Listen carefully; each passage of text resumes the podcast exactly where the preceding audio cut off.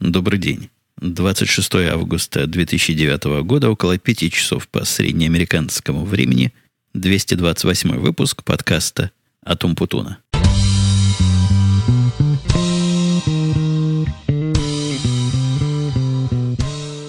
Выдалась совершенно внезапно минутка свободная, и я надеюсь, ее нам не прервут, и надеюсь, будет она больше, чем минутка, а самые честные 30-40 или сколько там у нас обычно бывает минут. Выдалась она от того, что начальство сейчас в пути, в пути с офиса до поезда, и в это время он мне обычно не звонит, так что есть шанс посидеть в тишине.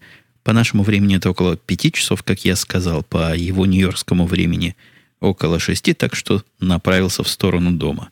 В студии тут во второй на Первильской тоже относительная тишина, потому что все вдруг внезапно захотели суши.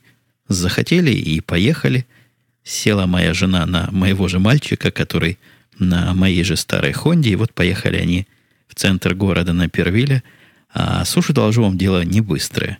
То есть конкретно те суши, которые они любят, и которые я тоже вместе с ними и иногда им, я к сушам, как-то уже говорил, особо теплотой не отношусь, то есть отношусь, прямо скажем, холодновато. Но вот эти хороши по сравнению со всеми другими которые мы когда-то пробовали и покупали и в ресторанах, и во всяких других менее козырных местах у этого Моши-Моши, ну, во всяком случае, мы так читаем название этой японской забегаловки, у него лучшие. Однако японцы эти, не сказать, что уж сильно трудолюбивые. У меня такой стереотип в голове сложился за годы прочитывания книжек и прослушивания, просматривания телевидения, что японцы уж так работают, так эти нет, эти не так – эти скорее наоборот. Например, у них каждый день с двух до пяти обеденный перерыв. Они три часа обедают. Ну и кроме того, заказ там разместить тоже дело непростое. По телефону или не по телефону минут сорок придется подождать, пока вам все не приготовят. Для нас это, конечно, плюс в рамках этого подкаста. Никто нас следующие полчаса из семейных не должен тронуть. По поводу семейных, которые трогали, и по поводу, где же я был все это время – ну, сколько уж можно рассказывать вам рассказки, что работа, дом, дом, работа, и все это как-то на пути записи регулярных подкастов. На этой неделе было еще все хуже. Было несколько возможностей записать подкаст, и уж все карты хорошо легли, и дочка в школу каждый день ходит, и жены дома не было. Мальчик вообще как проснется куда-то, уматывается свой girlfriend. Но нервная система не позволяла. Не позволяла она не то, что подкасты записывать, головой думать не позволяла. Даже молча. А если уж я в таком состоянии начал бы говорить, то уже что было. Читатели моего, не слушатели, а читатели в этом случае моего твиттера знают, что жалуюсь я на то, что жена полностью освоила мой хаммер и теперь ездит на нем направо и налево. Для меня это кажется уже бесконечным количеством раз, хотя в сущности ездила она всего раза три, но эти три раза стоили мне потерянного здоровья, наверное, на 30 раз. Каждый раз, когда она выезжает, я с ужасом жду звонка от нее, когда она туда доехала, когда обратно выезжает. И чем дальше поездка, тем больше дергаюсь. Чего дергаюсь, спросите, даже ответа дать не смогу. А разумного, потому что не понимаю.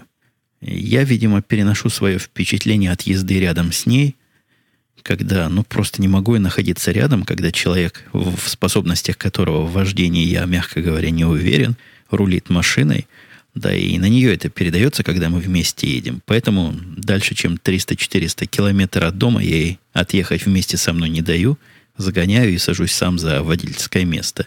Сама же она вполне, видимо, доезжает и наверняка приезжает.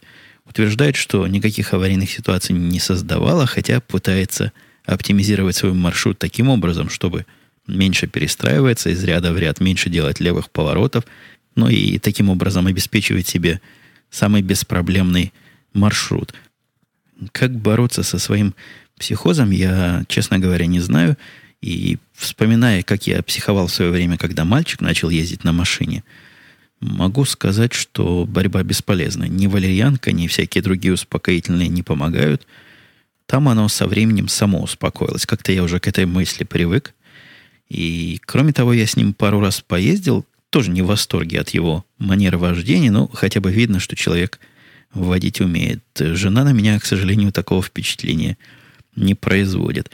А на следующей неделе ей надо начать возить дочку. И вот это, кстати, момент, я, собственно, сам не понимаю, чего я боюсь, потому что я их не особо боюсь и ни жену, ни даже жену с дочкой в этой машине никуда отправлять. Она, мне кажется, достаточно безопасна, особенно на тех скоростях, как моя жена ездит.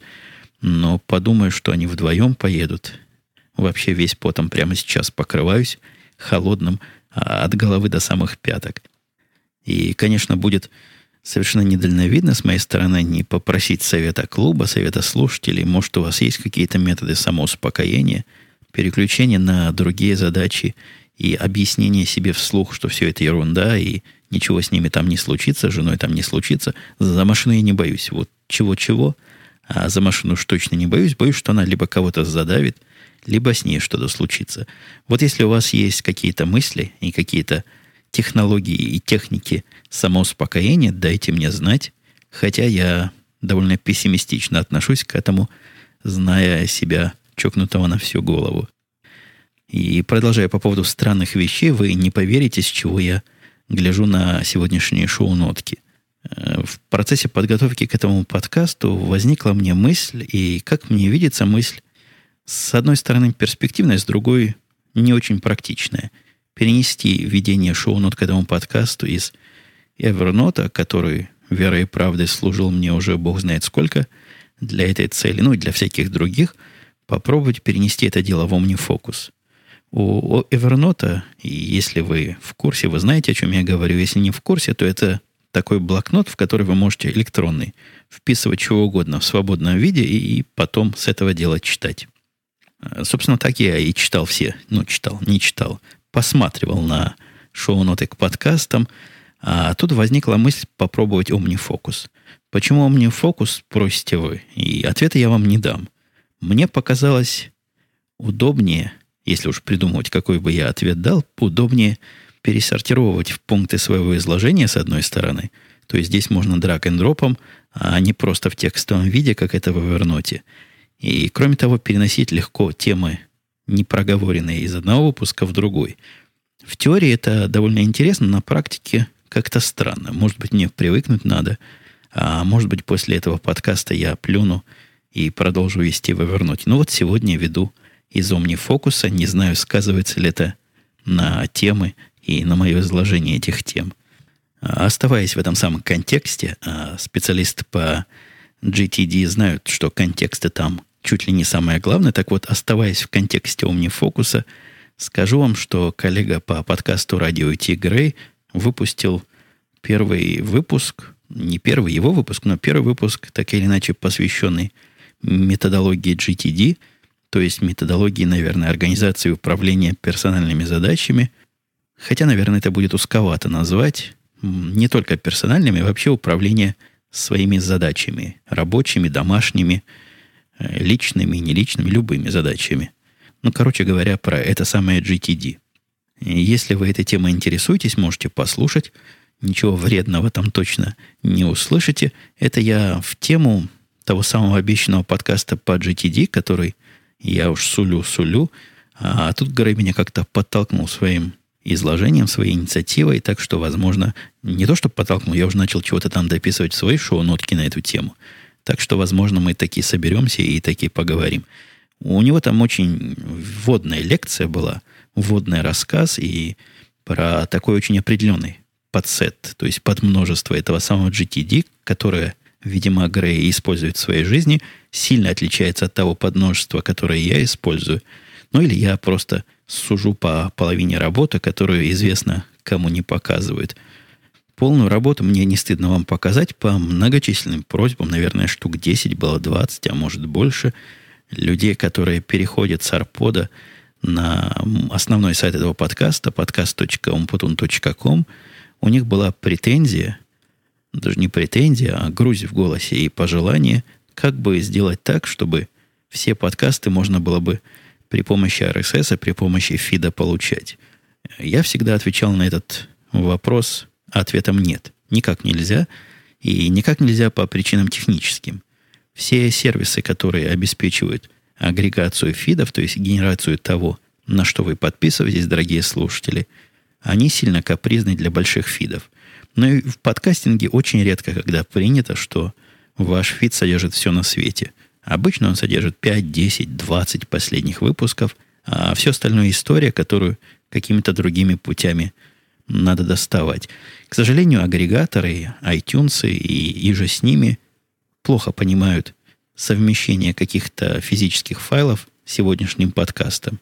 Это я так пытаюсь сказать, что нельзя натягать файлы и положить их в то место, чтобы iTunes потом продолжал думать, что это подкаст.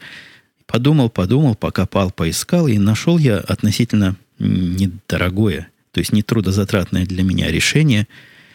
Поставил его, немножко поигрался, потратил на это, наверное, часов два, может даже меньше, чем два. Подточил немножко под себя и организовал архивный фид, который включает в себя все подкасты, кроме последних десяти. Вот последние десять я специально исключил для того, чтобы люди не подписывались на этот архивный фид, а оставались на основном. Он очень-очень пролетарский, то есть никакой там информации нет, исключительно ссылочки на файлы, и все технические данные достаточны для того, чтобы ваши подкаст-качалки смогли это дело одноразово выкачать.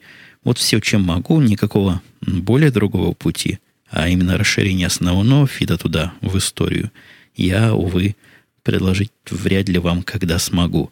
И если вам такая функциональность уж очень и очень нужна, наверное, я порекомендую обратиться с коллективным письмом FeedBurner, который теперь часть великого и могучего Гугла, пусть они добавят такой неограниченный размер фидов, может быть, тогда и на моей стороне это будет реально реализовать. Я тут упоминал выше, что времени теперь на подкасты в первой половине дня много, и даже очень много. Если бы работа не мешала, так бы и записывал целыми днями – и ночами, особенно утрами. Это я к чему? Это я к тому, что школа началась не в человеческое время. 1 сентября еще вон оно, где через неделю, а школа уже больше, не больше, точно, ровно неделя. В прошлую среду началась. Школа совершенно жуткая. То есть дело не в том, что школа плохая, и там э, стреляют, убивают или избивают детей. Нет, нормальная, хорошая школа, качественная, правильная школа, я бы даже сказал. Но детей там мучают – мучают в прямом и в переносном смысле этого слова, потому что дочка моя, которой 8 лет, вы не поверите, со скольки до скольки она там учится. По-моему, в институте мы учились меньше. У нее начинается в 7.30, приходит за ней автобус и везет ее в школу где-то в 7.50, по-моему, начинается у них там весь этот процесс, все эти занятия, и они до 3.30. То есть практически с 7 до 4 ребенка нету дома – 8 лет. В наши годы в это время ходили в первый класс, самые продвинутые во второй. Ну, зависит от того, конечно, когда родились. Наша бы ходила, наверное, в первый класс или около того. Такая кроха, здесь она уже в третьем классе, и учиться с 8 или даже с 7 до 4. При этом часы обучения, оно не самое страшное в этом, во всем процессе, а самое страшное у них и перемен меньше, чем у нас было даже в институте – Практически у них есть одна перемена. Перемена 40 минут. Это та перемена, в которой они выходят на улицу побегать и принимают пищу. Больше перемен нет. То есть просто нет. Нет никаких пауз. А, заканчивается одно занятие, начинается другое, выходит, заходит учитель, если там учителя меняются, и все это идет по накатанной. Чему их могут учить, чему восьмилетних детей можно учить в таких количествах, и какого знания можно добиться в результате – ну, какого можно добиться, я уже вижу по своему мальчику, но чего они пытаются добиться, это тайна, покрытая мраком. Неужели нельзя было как-то по-человечески? Перемена минут по 10 и учиться часов до 12. Мне кажется, это было вполне щадяще, и всему тому, чему надо научить этих мелких, на мой взгляд, на мою прикидку смогли бы научить. Но неужели так начальных этих знаний стало больше, чем в наше время? Да не верю я. И не верю, что так уж мир развился, что для построения его общей картины необходимо вот настолько мучить. Я пытаюсь у нее выяснить впечатление от школы. Похоже, ей нравится. Как-то их при всем том, что время массивно занято и перемен нет, не особо там придавливают, хотя она приходит нагружена явно какими-то знаниями, задумчиво, видимо, в мозгу там все переваривается. Мне видится, что школа тоже представляет себе, что такая нагрузка, она велика, поэтому там очень много всяких внешкольных мероприятий. Но чуть ли не через день происходит нечто такое, которое провоцирует прийти в школу еще раз, но получить какое-то развлечение. По-моему, наши один раз ходили, жена с дочкой. Там был мороженый вечер. Учителя собрались, купили детям мороженое и раздавали им всем бесплатно в любом количестве. Ну, родителей надо было присутствовать, чтобы родители контролировали количество съеденного мороженого. Меня тут спрашивал Вер... Вернон и СТ, что до давненько не было ничего слышно, как складывается проживание в новом доме. Оправдались ли ожидания, не возвращались ли дятлы, поменяли ли телевизор на новый. Было интересно послушать пару-тройку слов про это – я в прошлый раз вокруг домовых тем рассказывал наши страсти по знаку. Они продолжаются. Прислал новый президент письмо программное, в котором он обещал бороться за знак до последней капли крови. Написал о том, какие компромиссы он предлагал врагам. Ну, вы помните, там соседи с той стороны переулка хотят, чтобы их название было, наши хотят, чтобы наше название было в виде предложенного компромисса было убрать вообще любой знак на въезд. Совсем люди с ума сходят. Но противники наши ответили гордым молчанием, и поэтому дело пойдет в суд до самого победного конца. Что же касается дома, нет, телевизор я новый не купил, как-то я и этот не особо много смотрю, и размерчика его вполне хватает. Кроме того, если сюда вешать больше телевизор, я уж так прикидывал тоже, необходимо будет все крепление переделывать. Оно висит так, что больше 42 дюймов вряд ли туда повесить ну или с очень тонкой рамкой. Если уж покупать, то телевизор 50 и больше, а он точно, точно сюда не прицепится. Поэтому целый процесс может быть как-нибудь на досуге, когда будет уж дикое время и огромное желание этим займусь. Дятлы, дятлов не видал, хотя следы их деятельности все там же, никуда не делись, но на первый взгляд больше никак не стали. Проживание же в новом доме время от времени вызывает удивление. То есть проснешься, выйдешь, хоромы царские, или откроешь глаза, а у нас э, над кроватью высоко-высоко, в нескольких метрах в потолке окно. Смотришь в окно, там облака, небо, красота нечеловеческая. Потом подумаешь, что ты хозяин всего этого дела и вообще заколдобишься. Серьезно говоря, накрывает иногда радость, хотя собственником я себя как-то все еще не ощущаю – ну или я просто не знаю, каким чувством. Забыл то чувство, которым себя собственником и воспринимаешь. В прошлый раз была довольно теплая реакция на мои рабочие темы.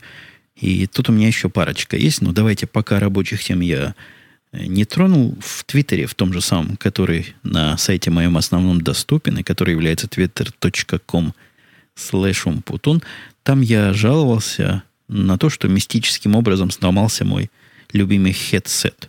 То есть блютусовская штука, которую надеваешь, одеваешь на ухо и говоришь по телефону мои длинные и долгие часы. А вот и не буду все это я вырезать, оставлю, чтобы видели страдания. Не дают продохнуть. Только что начальник позвонил, вот его звонок я вырезал, а тут и жена. Сообщила, что суши куплены, но мальчик отвезти обратно не может, поэтому мне через полчаса за ними туда ехать. Э, так вот, я про headset говорил. На Plantronic свой Voyager Pro Bluetooth headset, вот так прямо и называется Voyager Pro, без всякого номера. Я то ли сел, то ли лег, то ли в кармане его погнул.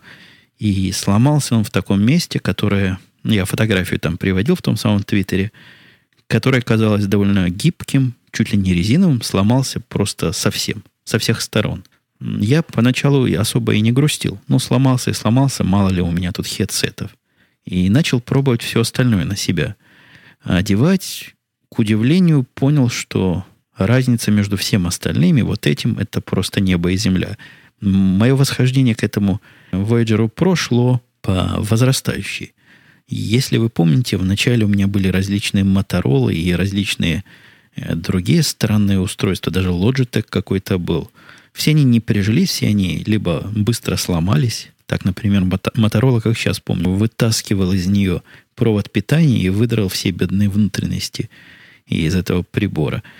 Эволюционно у меня остались только Plantronics, и вот первый Plantronics, который я оценивал как хороший, правильный, был тоже Voyager 500 какой-то. То ли 520, то ли 521. Удобный, не особо модерного вида. И проблема с ним оказалась, вот я теперь их опять же все перепробовал, при долгом ношении, а сейчас я его ношу чуть ли не целый день, свой хедсет, начинает болеть ухо. Вот там оно где-то внутри болит, саднит, приходится вынимать, отдыхать. После этого э, Voyager у меня был другой плантроник, самый, что на есть, продвинутый из всех их моделей. Сейчас прямо кликну, посмотрю, как называлось это дело. Называлось Discovery 925. В магазинах стоит каких-то странно больших денег. Я его покупал за 90 долларов, 99. Сейчас они подросли до 120-130 долларов. Ну, видимо, пользуются популярностью. А от этого уха у меня начинает болеть ровно через час. Больше часа разговора я физически не могу выдержать. Причем ощущение не просто, как от того прошлого дискомфорта, а просто сильной боли. Видимо, способ крепления этого Discovery 925 с моими ушами внутри плохо совмещается. Ну и на этом фоне, конечно, мой Pro, Voyager Pro это просто небо и земля. Я в нем, как я уже говорил, часами сижу, никакой неприятности не ощущаю, и через 10 минут забываю, что в ухе у меня, на ухе у меня что-то сидит, или стоит, или лежит, прицеплено, короче говоря, что-то к моему уху.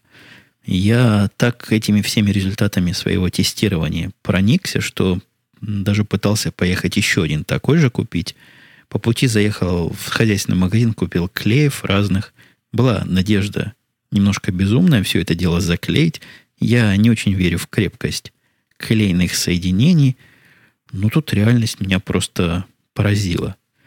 В хорошем смысле этого слова он теперь заклеенный, практически не видно где – мне самому надо поискать по крепости.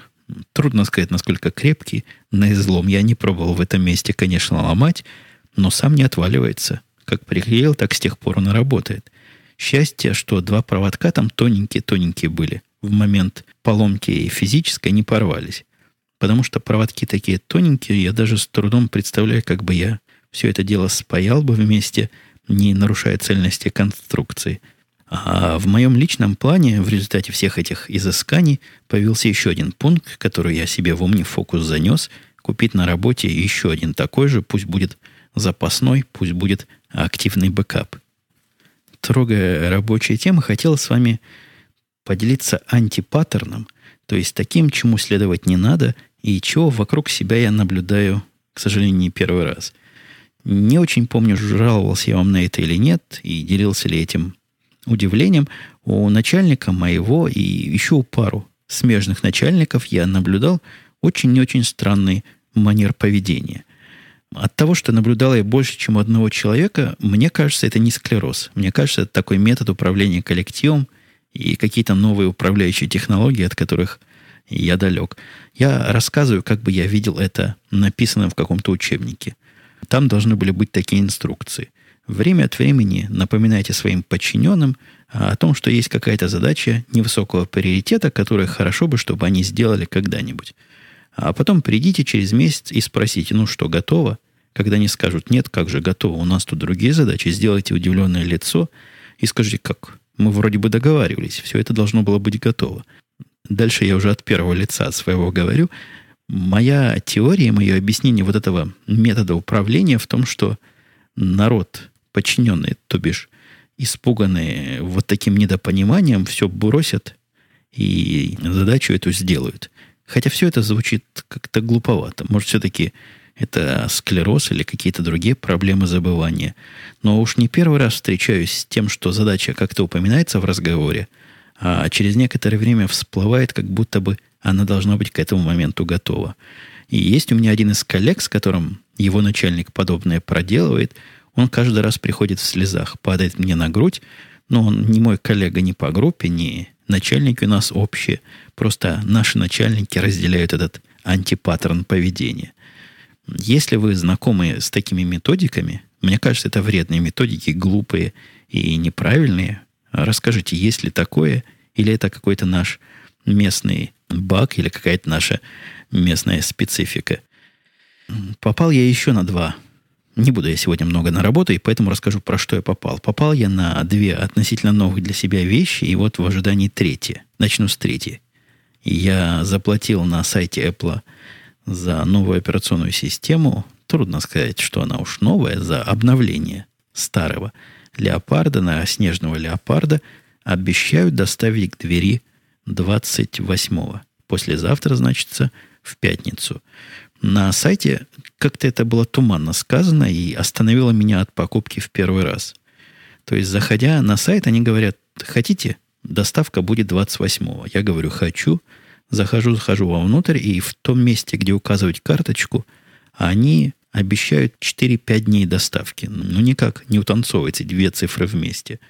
До 28-го два дня, 5 дней доставки, ну, никак не выходит. Я решил все-таки, что в одном из мест ошибка. И я надеюсь, в том месте, которое говорит про 5 дней, а не в том, которое гордо обещает 28-го, заплатил 30 долларов, ждем, когда доставит, тогда и установлю. И еще я на досуге установил Windows 7. Конечно, я об этом рассказывал в радио T. А напомню, кстати, что radio-t.com это наш подкаст выходного дня, в котором мы с коллегами о всяком разном любопытном беседуем, а порой даже зубоскалим. Мы в прошлый раз праздновали трехлетие этого подкаст-проекта, подкаст-шоу. Были хорошие. Хорошо было, не буду уж повторять. Кто слышал, тот слушал. Мне понравился процесс, хотя я в процессе даже немножко от хваления нас и максимального самолюбования и взаимного облизывания как-то подустал. Так вот, я радио Ти вспомнил к тому, что про Windows 7 я рассказывал, что установил, делился положительными впечатлениями. Здесь я повторяться не буду.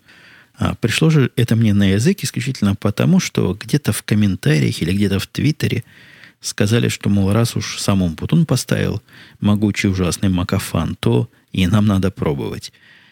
Про могучего ужасного, ладно, это это возможно. Почему макофан? Макофан – это такой, который от маков фанатеет. Это я перевожу на такой всем нам понятный язык.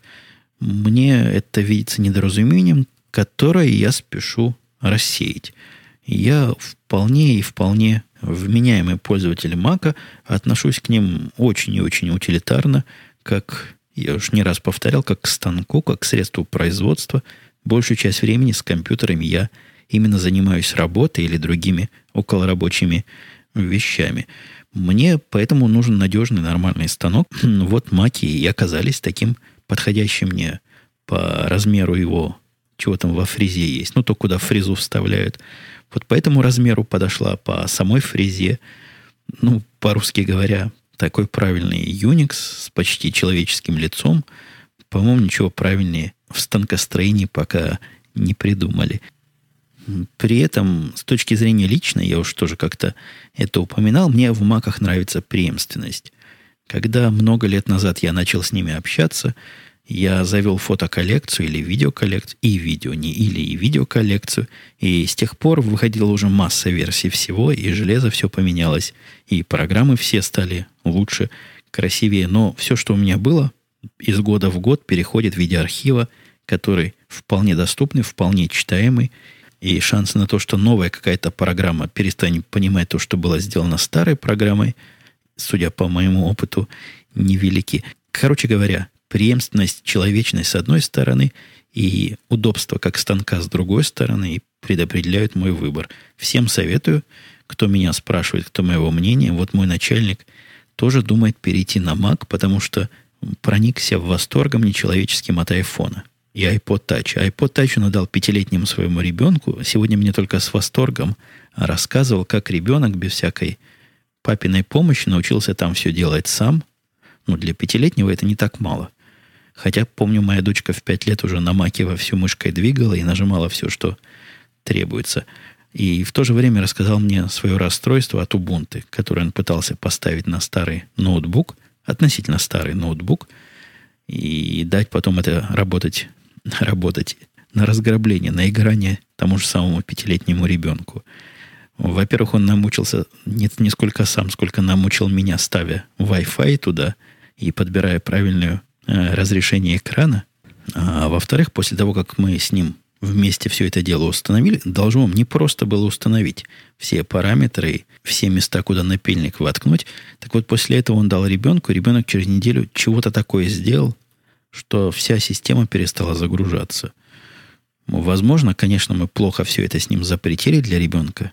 запрещения-то и ограничения были дистанционные, я говорил по телефону, что делать, а он это дело, начальник мой имплементировал.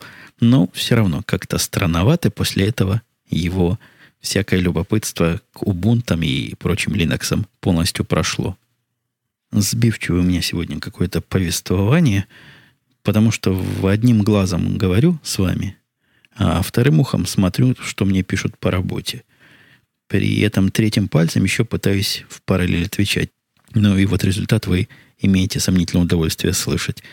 Сказал я в свой чатик, в свой АМ, что через 10 минут вернусь, пока занят, говорю по телефону. На что мне чатик ответил, конечно, нет проблем, поэтому нам надо с вами в 10 минут как-нибудь закруглиться. Хотел я, не помню, что хотел, но в темах у меня следующее идет то, что акселерация на дворе. Мальчик мой решил обогатиться при помощи великого и могучего интернета. У них там в кругах студентов ходят такие чудовищные слухи о том, что есть такой способ обогатиться при помощи Гугла. Мол, делаешь себе сайтик, ставишь на сайтик баннеры, рекламы, и все. И народ миллионами валит, кликает на линки, и ты становишься миллионером чуть ли не завтра. Я пытался как-то молодую голову охладить и спросить, а как, во-первых, люди туда попадут, чего им там искать, и какой такой контент ты на сайте будешь держать, чтобы народ к тебе приходил или даже потом еще возвращался. Ну, как-то у них такими вопросами задаваться не принято. Сказано, сделано. Помог я ему зарегистрировать сайт. Не помню сходу, как называется. То ли YouTube. Что-то с YouTube связано. Что-то Links YouTube или YouTube Links. Что-то в таком роде. Поставил в WordPress. Научил пользоваться. Он полез. Он человек вообще далекий от всей этой техники. Гуманитарий в душе. Ну, вроде бы разобрался, выбрал сам себе шаблон, как-то его кастомизировал, даже там умеет в HTML и CSS уже чего-то прописать. Сайт, конечно, страшен, как э, атомная война и смертный грех, но народ какой-то заходит, он радостно каждый день рассказывает, я еще доллар, еще два заработал. Такими темпами, наверное, через год к нему придет первый 100-долларовый чек от Гугла. Это у них поветрие какое-то. Все его знакомые теперь делают сайты, и все мечтают стать миллионерами вот с этого отдела. Я помог одному его близкому другу настроить этот самый WordPress, но дальше, дальше сказал нет, хватит. Друзей у него много, а я тут один, пускай сами учатся. Кстати, может быть, хороший бизнес настраивать таким студентам сайты за деньги. Надо мальчику предложить, уж с этого он гораздо быстрее обогатится – Комментарий от слушателя Гринзми.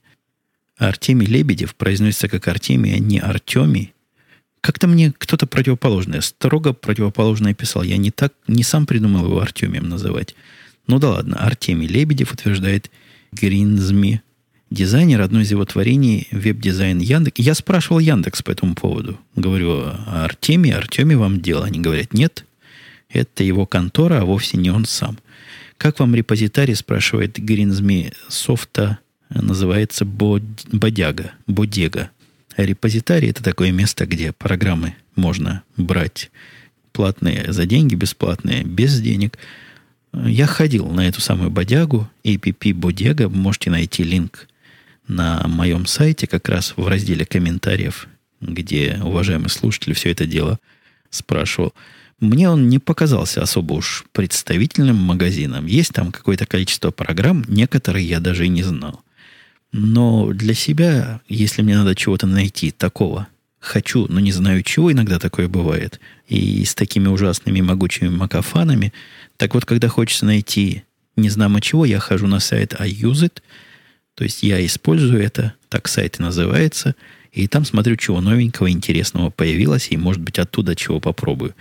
Что же касается магазина, ну, наверное, если вы знаете, чего вам надо, или хотя бы в какую сторону, или какие-то намеки на это имеете, то можно в этом магазине тоже чего-то для себя поискать, хотя мне не очень удобно показалась там как раз поисковая его часть. Для тех, которые, как я, исследуют новые программы с целью понять, оно удобно или нет тебе, надо оно или нет, как-то навигация там сложна. То есть, войдя в раздел, потом почему-то выходишь в самый корень, и опять надо дальше заходить. Вы попробуйте, вы сразу поймете, о чем я говорю. Хотя э, не то, что сайт, а программа это. Это программа, которую вы устанавливаете себе на компьютер, сделана прикольно. не так, как все, что, на мой взгляд, скорее минус, чем плюс, но запустить разок-другой э, довольно любопытно. О книгах спрашивал, кто-то меня спрашивал, почему я не рассказываю про книги. Вот нашел. Бирков спрашивал, почему вы мало рассказываете о прочитанных книгах.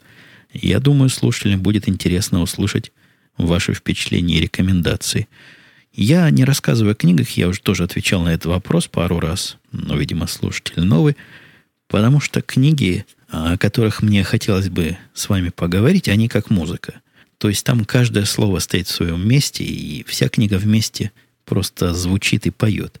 Напеть же своими словами – это будет какая-то профанация, как Рабинович, который Поворотин напевает. А говорить о чем-то простом, посредственном, в смысле книг, мне не хотелось бы, потому что простого и посредственного вы и без меня легко найдете. Поэтому, видимо, книги пока жанр рассказа недоступный мне. Я не знаю, как про них правильно рассказать чтобы музыку эту вам донести. Но вот если уж действительно хочешь что-нибудь сказать по поводу книг, я столкнулся со странным явлением. Есть писатель, фамилия которого я, даже если вспомнил бы, не стал бы сейчас с вами э, рекламировать. Потому что писатель, в принципе, приличный. Читал я парочку-троечку его произведений. Ну, хорошие литературные вещи. И без всяких натяжек писатель на твердую четверку с плюсом. Очень и очень на уровне. Не литератор там какой-нибудь, а настоящий писатель. Недавно встретился с его творчеством э, в относительно новом его произведении, с удовольствием поначалу сел его читать. Чем дальше читал, тем больше удивлялся. Я вовсе не буду про тему говорить, там у него была такая резко патриотическая тема. Ну да ладно, патриотические темы тоже, наверное, имеют право на существование, хотя не с такой яркой степенью патриотизма. Но как только начал этот человек писать вот про то, что он начал писать, у него с языком что-то случилось. Ну, например, там была такая фраза, я вам ее специально выписал зачитать. Ее спина напряглась в вожделении. А о чем бы вы думали, мог бы писатель про такое сказать? Во-первых, она и фраза как-то странно построена. Диссонансно звучит. А во-вторых, это вовсе не о том, о чем вы подумали. На самом деле он пытался сказать, что это отец подходит к дочке, а так давно, значит, его не было дома, что дочка соскучилась. Вот это он пытался сказать этими немножко неподходящими, уж точно неадекватными словами для этой ситуации. Или это мое чувство языка неадекватно его произведению. Но до этого, до того, как он тронул патриотизм, мы с ним были совместимы по пониманию и музыкальности написанного им и, соответственно, прочитанного мною. Что со остекленением студии, спрашивает барон 05, и я скажу ничего. Студия не остекленилась, потому что те, которые должны были выкатить нам эти самые стекла, как-то пропали. Я им звонил, просил перезвонить, а они молчат. Автоответчик с той стороны, люди живые не подходят. Я подозреваю, что то ли они перестали этим заниматься, то ли проект остекленения моей конкретно студии их мало интересует, но пропали. Я не форсирую это. Они, конечно, не единственные здесь в округе, которые могут это нам сделать, но я это не форсирую. Не форсирую, потому что как-то мне и так хорошо. Нравится мне быть вот в этом открытом пространстве, нравится быть частью всего большого дома, и пока я не горю желанием поставить эти самые стекла – что касается записи, ну, записываю я и так, когда дома никого нет, потому что какие бы тут стекла не были, против моих детей, которые меньше двух не собираются, ни одно остекление не поможет. Вадя 53 спрашивал, в Иллинойсе, по его данным, свирепствует торнадо. Надеюсь, что ваш городок стихии обходит стороной. Не слыхал я про торнадо, и программка специальная, которая меня тут торнадо предупреждает, молчала все прошедшие дни, все прошедшие две недели. Может, где-то по Иллинойсу она и ходит, но, наверное, далеко от нас, далеко от нашего округа. Иллинойс все-таки большой штат, поболее некоторых европейских государств будет. Что же касается, насколько свойственно такое природное явление, да, я уже рассказывал несколько раз, очень свойственно. Вот осенью, по-моему, это как раз период торнадо, и уже у нас начали по утрам прогревать сирену, вы помните эту историю, когда сирена утром звучит, это значит проверочка. А когда это не во вторник, а в любой другой день, как сирену услыхал, полезай в подвал и жди, пока торнадо пройдет боком. Надеюсь, оно пройдет боком и, надеюсь, не помешает мне записать следующий выпуск. А тут я просто вынужден закруглять и себя, и нас с вами. Какой-то заполошный получился у нас сегодня разговорчик. Меня постоянно отвлекали. И как-то разучился я вырывать куски своего рабочего расписания, чтобы записать подкастик. Будем восстанавливать эти потерянные умения, потому что время обеденного перерыва для записи подкаста использовать сам Бог велел, и попробую я все-таки это время на следующей неделе поиспользовать, не делать такую уж длинную паузу, как позволил себе и как позволяю себе в последнее время. Услышимся обязательно, вероятнее всего на следующей неделе, а до этого счастливого момента. Пока.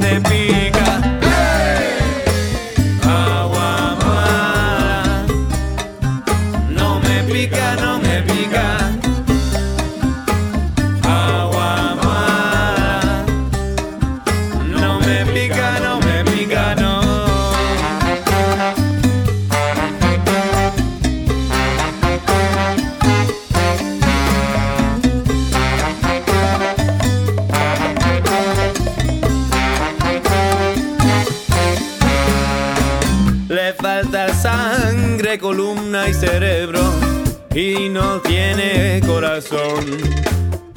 Si por casualidad se te toca, te va a sentir un gran picazón. Juega